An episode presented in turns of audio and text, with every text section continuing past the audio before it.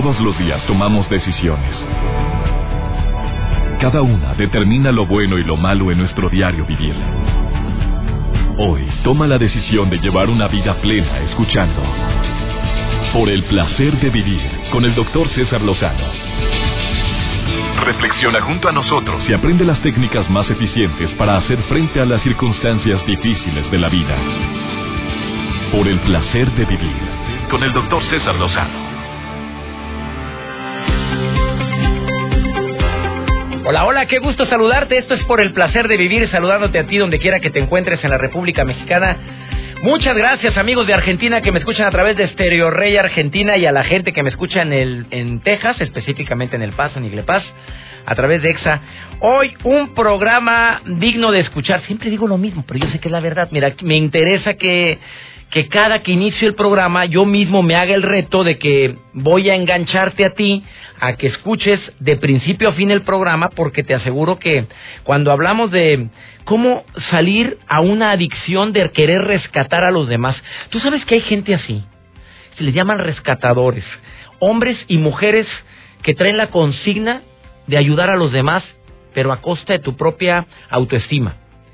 Ejemplo, una mujer que se enamora de un pelado que, que toma mucho, que le entra duro al chupe y que él no se arrepiente, que cada que tome, que toma probablemente dice, oye, mi amor, sí, discúlpame, pero pues tú sabes bien que así soy, pero nada más cuando tomo. Sí, pero yo te voy a rescatar de eso. Pues, pero yo no quiero.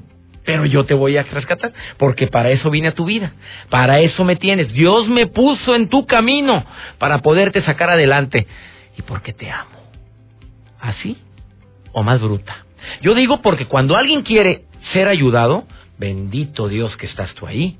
Cuando alguien quiere verdaderamente encontrar la salida de ese pozo en el que cayó de la depresión, de las drogas, del alcoholismo, de, de, relaciones tormentosas del pasado y ya se dio cuenta que sufrió mucho y quiere salir adelante y apareces tú en su vida y él o ella quiere salir adelante, Qué suerte tienen los dos de haberse encontrado, pero muy diferente a los que son rescatadores.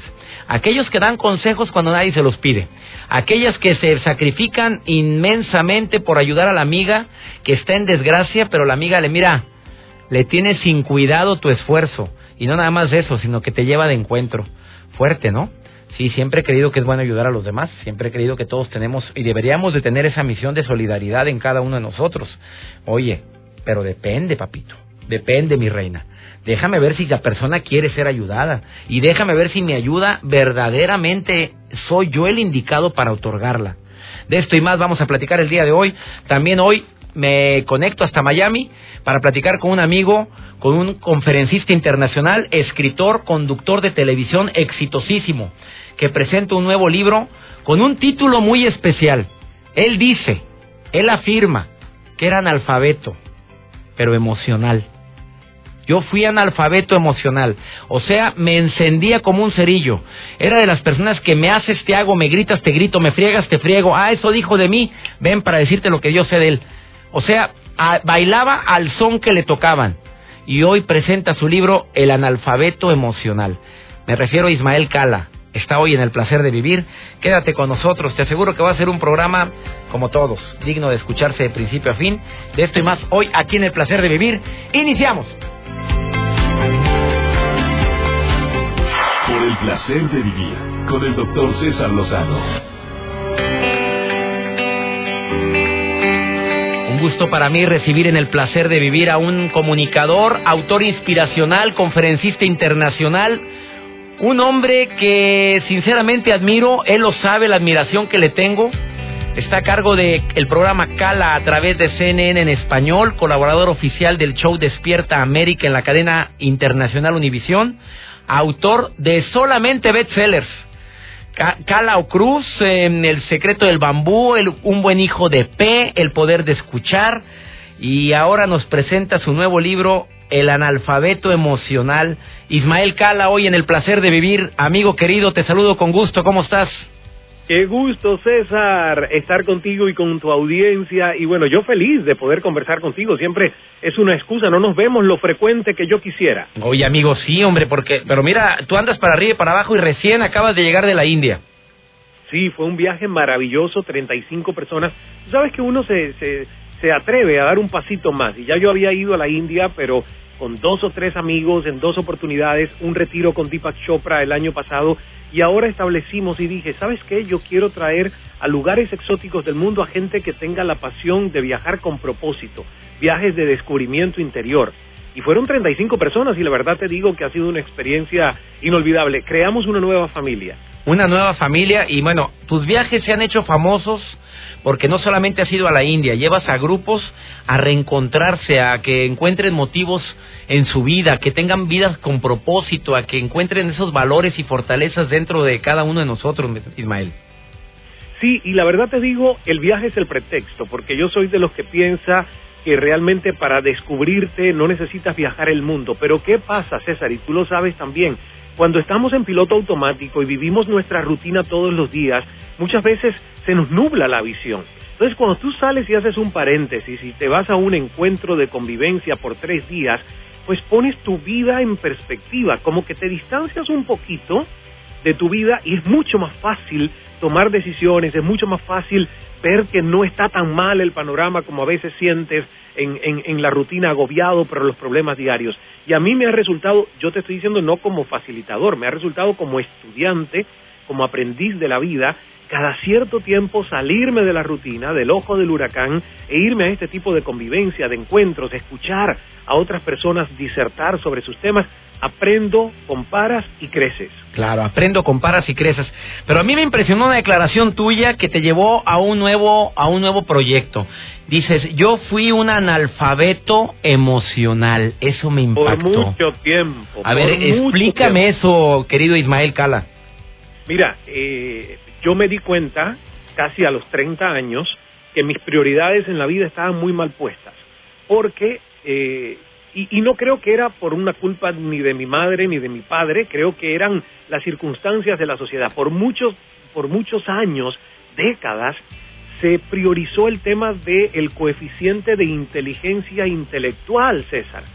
Y no se hablaba y nadie nos decía que para ser exitosos en la vida y tener un buen GPS o un sistema de navegación, tú tenías que priorizar tu inteligencia emocional porque al fin y al cabo hagas lo que hagas, el gerenciar tus emociones, el saber identificarlas, el preguntarte cuáles son las emociones que más me visitan y qué hago si las que más me visitan son tóxicas, destructivas, eh, envenenadas, cómo las destierro, cómo las trabajo, ¿verdad? A mí nadie me enseñó eso, entonces yo sí fui uno de los que sacaba las mejores notas en los cursos, en la primaria, en la secundaria, hasta en la universidad, tenía mucho conocimiento, pero poca gestión de mi inteligencia emocional a tal punto que siento que por muchos años de verdad fui un analfabeto, viví en modo reactivo, me decían fosforito por lo inflamable que era. ¿Cuánta gente se estará identificando contigo? Me resulta difícil de creer que un licenciado en Historia del Arte eh, por la Universidad de Oriente se graduó con honores en la Universidad de York en Toronto. ¿De veras eras analfabeto emocional, mi querido Ismael Cala? Sí, sí que lo fui, sí que lo fui, César de verdad te digo que yo era una antorcha. Alguien venía con una emoción y, y eso es lo que hace un analfabeto emocional. Y yo lo digo con la crudeza del término para que todos reaccionemos y digamos, wow, sí, a mí me pasa. O sea, si alguien me lanzaba una emoción, yo le duplicaba en decibeles y en intensidad la misma emoción. Y eso no es estar en control. No. Oye, amigo, y, tú entonces tú dices en tu libro, el nuevo libro de Ismael Cala, que también auguro que va a ser otro bestseller, que se llama El analfabeto emocional. La gente que lea este libro va a tener estrategias para identificar sus emociones buenas y las dañinas y las podrá controlar. Por supuesto, el controlarlas depende de cada uno Fíjate que muchos de estos libros, antes yo tenía un problema con la clasificación de autoayuda, hoy la abrazo y la celebro, porque en mi propia historia de transformación personal lo que más me ha ayudado es la autoayuda de conocerme, descubrirme y poder entender que tengo el control y la responsabilidad de cambiar patrones de conducta, si soy capaz, uno, de verlos. Entonces, eh, realmente hay un capítulo que se llama La Escuela de las Emociones donde yo no sé si viste, mi querido César, una película de Disney que salió creo que el año pasado, en, en inglés, ah, eh, creo que se llama Inside Out, que los personajes son emociones. Sí, la ira, la tristeza, qué buena estuvo. Dibujos animados que, que expresaban las emociones y cómo se formaban. Pues en el libro, en el libro trato de hacer eso mismo, pero para adultos, por supuesto, no para niños, y hacernos entender cuáles son nuestras emociones primarias, porque queremos ser felices, pero si no nos damos cuenta que lo que más nos visita es una emoción como los celos o como la envidia, que es corrosiva, que es el cáncer del alma, si uno no trabaja eso, al final terminas no solo enfermo del alma, sino terminas eh, eh, somatizando esa enfermedad en tu cuerpo somatizándola y te provoca, como tú bien lo dices, síntomas, signos de enfermedad que podrías haber evitado si has puesto manos a la obra, has controlado esas emociones. Ismael Cala presenta su libro El analfabeto emocional, una guía práctica para usar nuestras emociones hacia el éxito. Ismael Cala también tiene una, bueno, desde hace ya casi dos años ha estado trabajando con Deepak Chopra en un proyecto extraordinario. Me lo dices después de esta pausa para todos los hombres y mujeres que quieran un reto de meditación y gratuito. Ismael Cala tiene una excelente opción después de esta pausa. ¿Me permites, Ismael, una breve pausa y hablamos de eso? Por supuesto, aquí estaré. Ismael Cala, hoy en el placer de vivir, por favor, no te vayas. Ahorita volvemos. Por el placer de vivir, con el doctor César Lozano. Acaba de sintonizar por el placer de vivir. Hoy estoy entrevistando a Ismael Cala, conferencista internacional, conductor de, televisión. Tú lo has visto en programas nacionales e internacionales, en CNN en español, en el programa internacional Despierta América con cápsulas, con un segmento motivacional. Oye, qué éxito has tenido ahí, amigo querido. ¿eh? Me encanta y, y de verdad que es muy refrescante el poder en las mañanas, pues eh, uno compartir eso, ¿no? Compartir herramientas, compartir alegría. Tú lo haces muy bien y yo quiero una vez más decirte que tú eres el papá de los helados. Quiere decir que yo soy, que yo soy tu fan. Mira quién lo dice. Es al revés, querido Ismael. Oye, amigo, gracias por, por presentarnos hace un momento para la gente que no escuchó el bloque anterior. Él presenta su nuevo libro que se llama El analfabeto emocional, una excelente guía para poder controlar a la fiera que traemos todos dentro. Emociones dañinas, mi querido Ismael, que son que nos destruyen las relaciones, oye.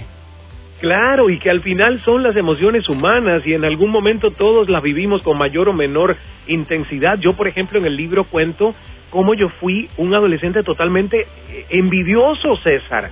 Me comparaba constantemente con los demás. Si aquel tenía un juguete, yo decía, pero ¿cómo a aquel le tocó ese juguete? Si a mí me han dicho que en el socialismo eh, es de acuerdo a tus necesidades. O sea, yo vivía una infancia complicada porque vivía en un sistema que me, me decía que de acuerdo a tu capacidad era tu recompensa.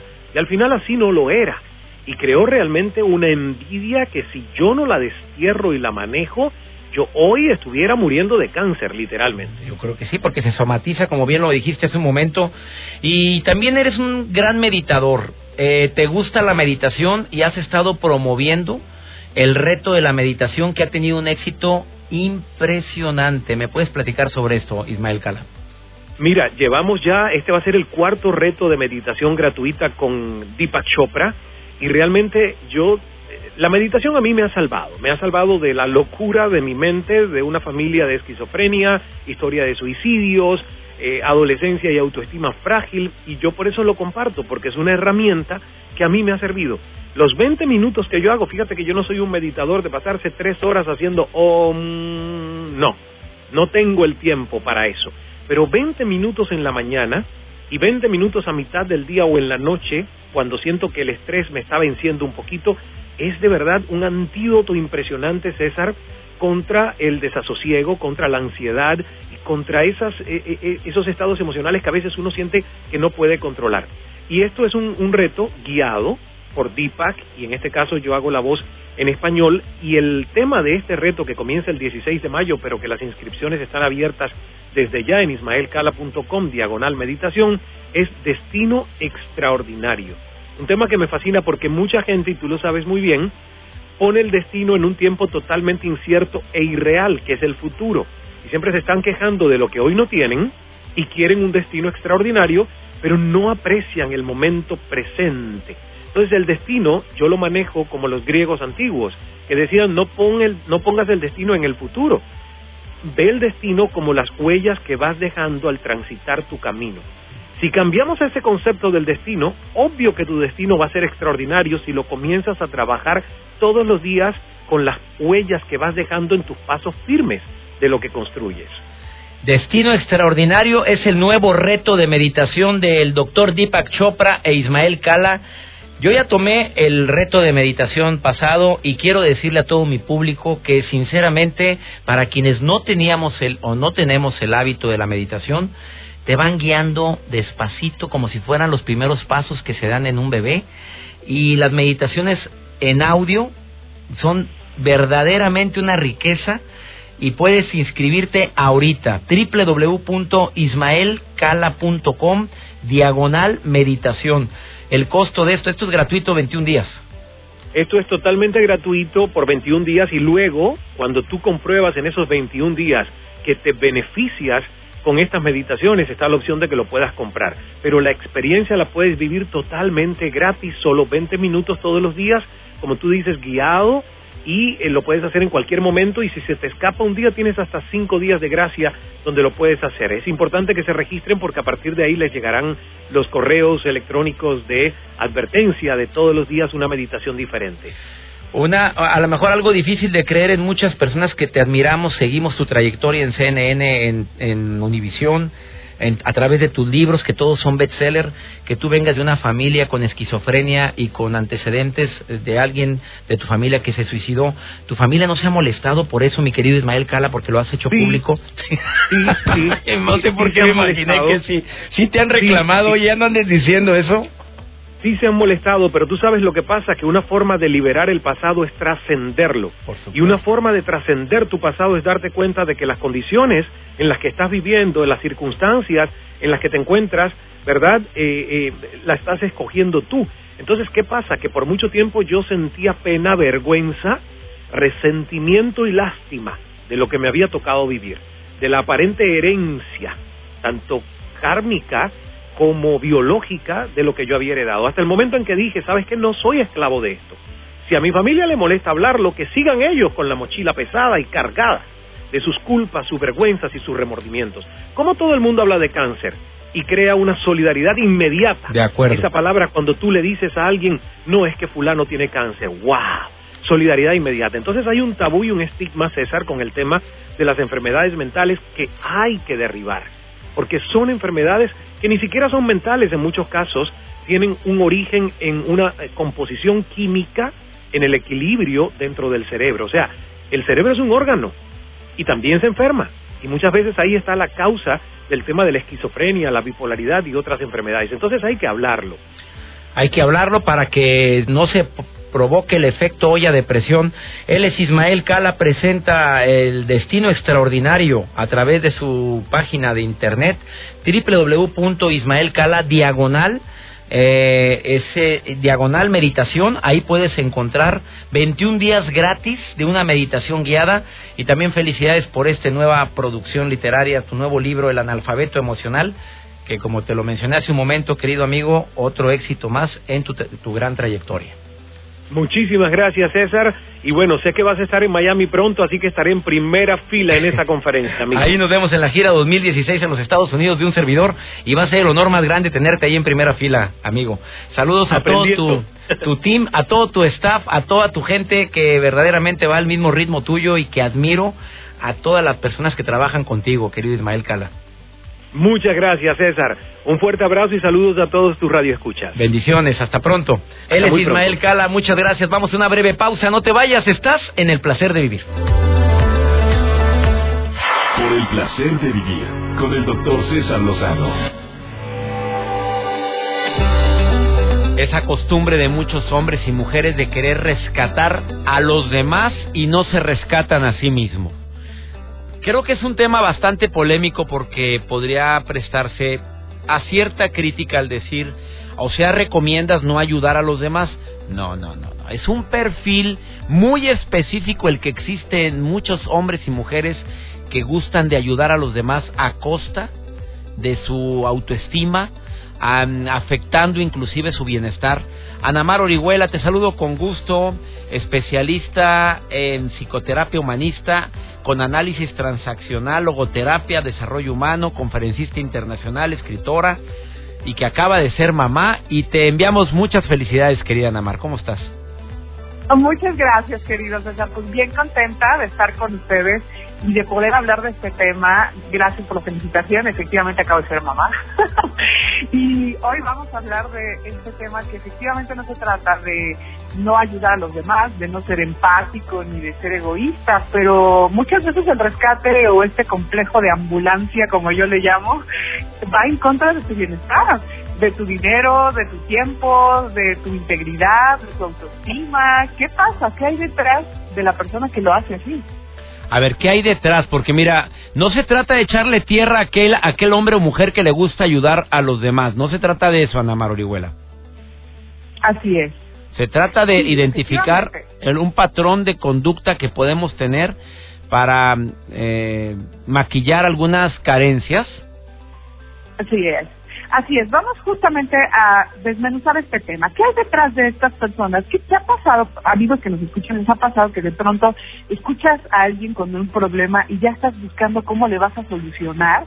¿O de pronto te descubres eh, metido en problemas de tiempo, de dinero, porque estás eh, queriendo rescatar a tus familiares, a tus amigos?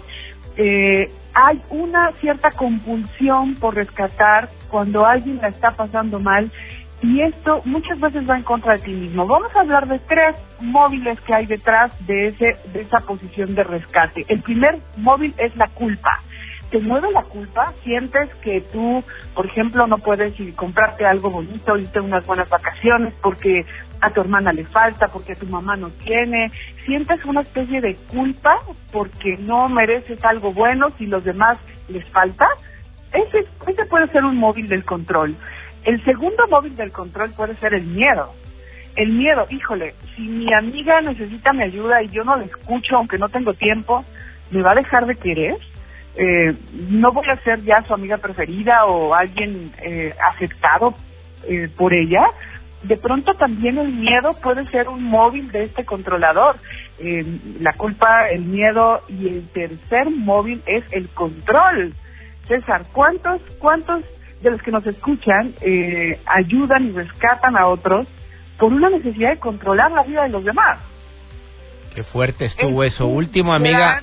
Eso último estuvo bastante fuerte. O sea, como yo te ayudé, tengo cierto poder hacia ti. Así es, así es. O sea, estos tres móviles son venenos, son demonios del rescate, porque cuando nosotros hacemos algo generoso por los demás, tiene que ser desde el amor, desde una generosidad y claro, siempre contemplando que esto no me perjudique a mí. No te puedo yo dar dinero para pagar la escuela de tus hijos y yo voy a dejar de pagar mi renta, ¿no? O sea, esto es algo que me perjudica. Entonces, generalmente cuando hay un rescate compulsivo, ah, está relacionado con estos tres móviles, que es la culpa, que es el miedo y es el control. ¿De dónde vienen estos demonios? Del niño, amigos.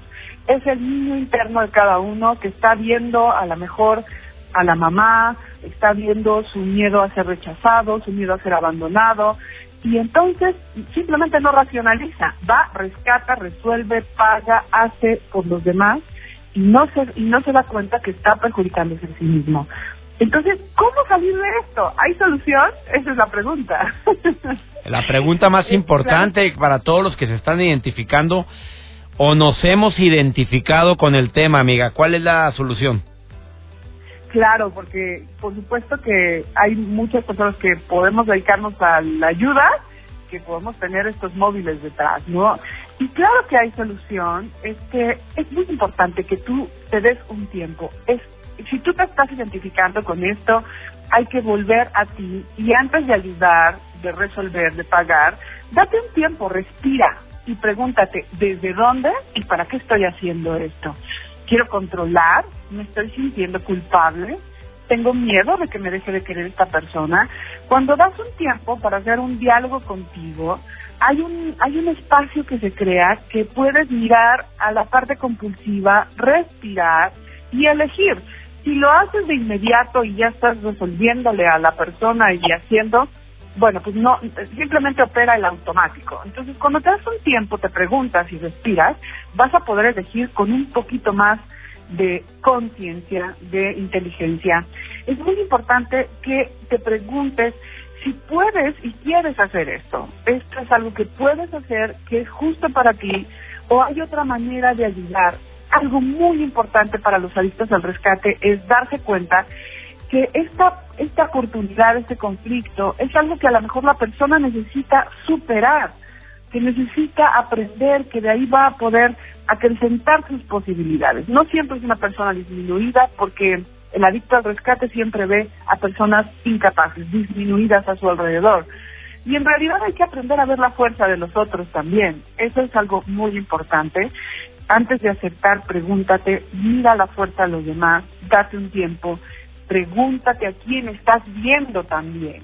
A lo mejor estás viendo ahí a tu madre, a alguna persona que hiciste, en fin, date cuenta que en realidad la persona que está frente a ti es una adulta poderosa, capaz de resolver el problema, y tú puedes estar ahí, pero sin que esto vaya en contra de ti mismo. Creo que esa es la clave del rescate. Si va en contra de ti mismo, si afecta tu economía, tus intereses, si te afecta, eh, si te pone en, mal con tu autoestima, bueno, pues entonces es, un, es una adicción, eh, es, es un rescate adicto.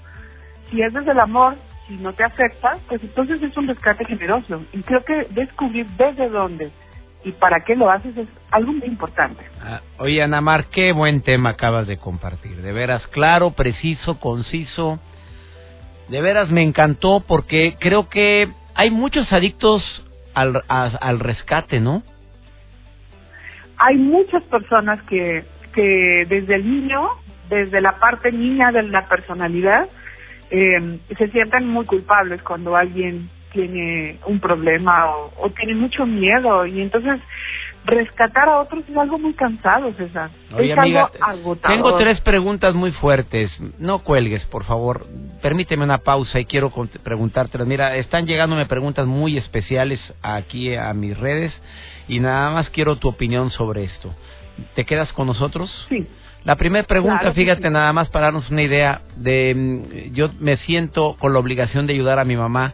Eh, soy la única que ayuda a mi mamá, mis otras tres hermanas no lo hacen, ni mi hermano tampoco, yo ayudo nada más a ella, los demás se hacen locos, pero yo sí, sí, sí tengo la obligación. ¿Le contestas, por favorcito?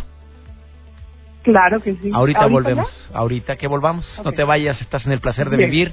Estamos hablando de adictos al rescate de otros. ¿Cómo salir de esto? Ahorita volvemos. Por el placer de vivir con el doctor César Lozano. Buenísimo el tema del día de hoy, adictos al rescate, Anamar Orihuela, hoy en el placer de vivir. Querida amiga, son muchas las preguntas. Primero que nada, dile al público dónde te puede escribir quienes se hayan identificado con el tema de pues la Madre Teresa de Calcuta viviente el día de hoy o el San Francisco de Asís que quiere ayudar a todo el mundo a costa de su satisfacción y de su bienestar. Oye, estaría re bien que fuera desde, desde una parte Madre Teresa o Francisco de Asís. El problema es que no es desde la generosidad y el amor. Eso es lo malo, exactamente. A ver, ¿dónde te puede encontrar la gente, por Anamar? Claro, mis redes es arroba Anamar Orihuela en Twitter en Facebook también, Anamar Orihuela Rincó, ahí tengo mi página de personaje público y en, en mi página de internet, donde pongo todas mis actividades, www.anamarorihuela.com.mx. Eh, conectémonos amigos, tengo siempre vitaminas para amar de Anamar y estar bien conectados. Diles cómo se escribe Anamar Orihuela. Ah, bueno, Anamar, así como se escucha, pero sin la IA, digamos, como si fuera Ana María, pero sin la IA. Y Orihuela es con H intermedia, es O-R-I-H-U-E-L-A. Orihuela. Anamar, Orihuela es... Eh, eh Los hijos rescatadores. Hijos rescatadores, donde nada más uno pone el hombro para ayudar a su madre o a su padre y los demás mira como si no estuvieran. ¿Qué les dices? Sí, bueno, em, te diría que mientras sigas siendo la única que pone el hombro, los demás jamás lo van a poner. Y hay que ver que a lo mejor no pueden, a lo mejor los demás no pueden, pero cuando sí pueden. Claro, porque además siempre se puede algo, ¿no? Siempre se puede algo. A lo mejor no dinero, pero a lo mejor tiempo y a lo mejor eh, un día la llevas tú al doctor y a lo mejor un día tú la acompañas. Pero el problema de las personas que son muy rescatadoras es que le ponen fácil las cosas a los demás. Le ponen muy cómodas las cosas a los otros, porque todos tenemos la comodidad. Y si tenemos un amigo, una persona, un familiar rescatador, pues que más cómodo, ¿no? Porque entonces ya si yo, pues ya suelto mi responsabilidad. Es muy difícil para la persona que tiene un sentido de la responsabilidad alto eh, ver que no que no se que no se cumplen las necesidades de las personas que quieren pero yo te preguntaría, si, ¿cuántos, ¿cuántas veces rescatas y haces cosas que van en detrimento a ti misma? Esto, ¿cómo te deja contigo? ¿Te deja contenta, en paz? ¿O te deja molesta, frustrada? Esa frustración y ese enojo es algo que después tú vas a pagar contigo misma, en la relación contigo misma, y créeme que no hay ningún, nada que pague un precio así. Nunca hay que enojarnos y frustrarnos con nosotros mismos porque esa es la relación más importante. Entonces, haz lo que te deje en paz contigo, lo que sea, pero que te deje en paz. Si te enojas, si te frustras, entonces ya diste de más.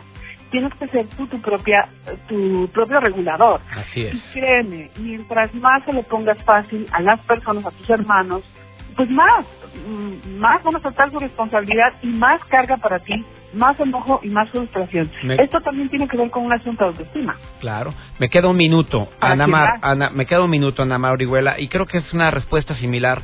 Una mujer que dice, mi marido siempre se hace el enfermo, dice que no puede trabajar porque duele la espalda y yo soy la que trabaja, la que mantiene la casa y que yo sé que exagera cuando se trata de ir con los amigos se le olvida el dolor de la espalda pero dice que él no puede ya trabajar eh, pero qué es mi misión ser rescatadora qué le contestas qué Sí, bueno, creo que tienes que darte cuenta de este juego manipulador. este hombre te está viendo como tu madre, como su madre, y entonces no tiene una esposa, ahora tiene una madre, ¿no? Que le resuelva y que le dé comer y que le dé la eh, sopita. Claro que cuando tiene ganas de ser un adolescente, pues ya se va y a Ya le tomó la medida, amiga. Mejor dile que le tiene bien tomada la medida. Gracias, Ana Mar Orihuela. Así es. De corazón, gracias por estos tips tan interesantes. Gracias por la invitación, César. A ti, amiga. Hasta pronto, amigos. Hasta muy pronto. Esto fue por el placer de vivir. Oye, qué de preguntas, qué de comentarios. De veras me encanta compartir contigo este programa. Eh, si tienes más eh, preguntas que hacer, www.anamarorihuela.com.mx junto. Y es Ori H. Huela. Así es como se escribe para la gente que me está haciendo la pregunta. Eh, de veras disfrutamos mucho compartir estos temas contigo. Tenemos una cita, conoces el horario, conoces la estación que mi Dios bendiga tus pasos, Él bendice tus decisiones y si dentro de tus decisiones está el evitar ser rescatador a costa de tu autoestima y de tantas cosas que van en contra de tu bienestar, incluyendo tu tranquilidad, es momento de que tomes cartas en el asunto. Ánimo, hasta la próxima. Tus temas de conversación son un reflejo de lo que hay en tu interior. Y hoy te has llenado de pensamientos positivos al sintonizar. Por el placer de vivir con el doctor César Lozano. Escúchanos mañana con nuevas técnicas y alternativas para disfrutar de Por el placer de vivir con el doctor César Lozano. Con el doctor César Lozano. Una producción de MBS Radio. Todos los derechos reservados.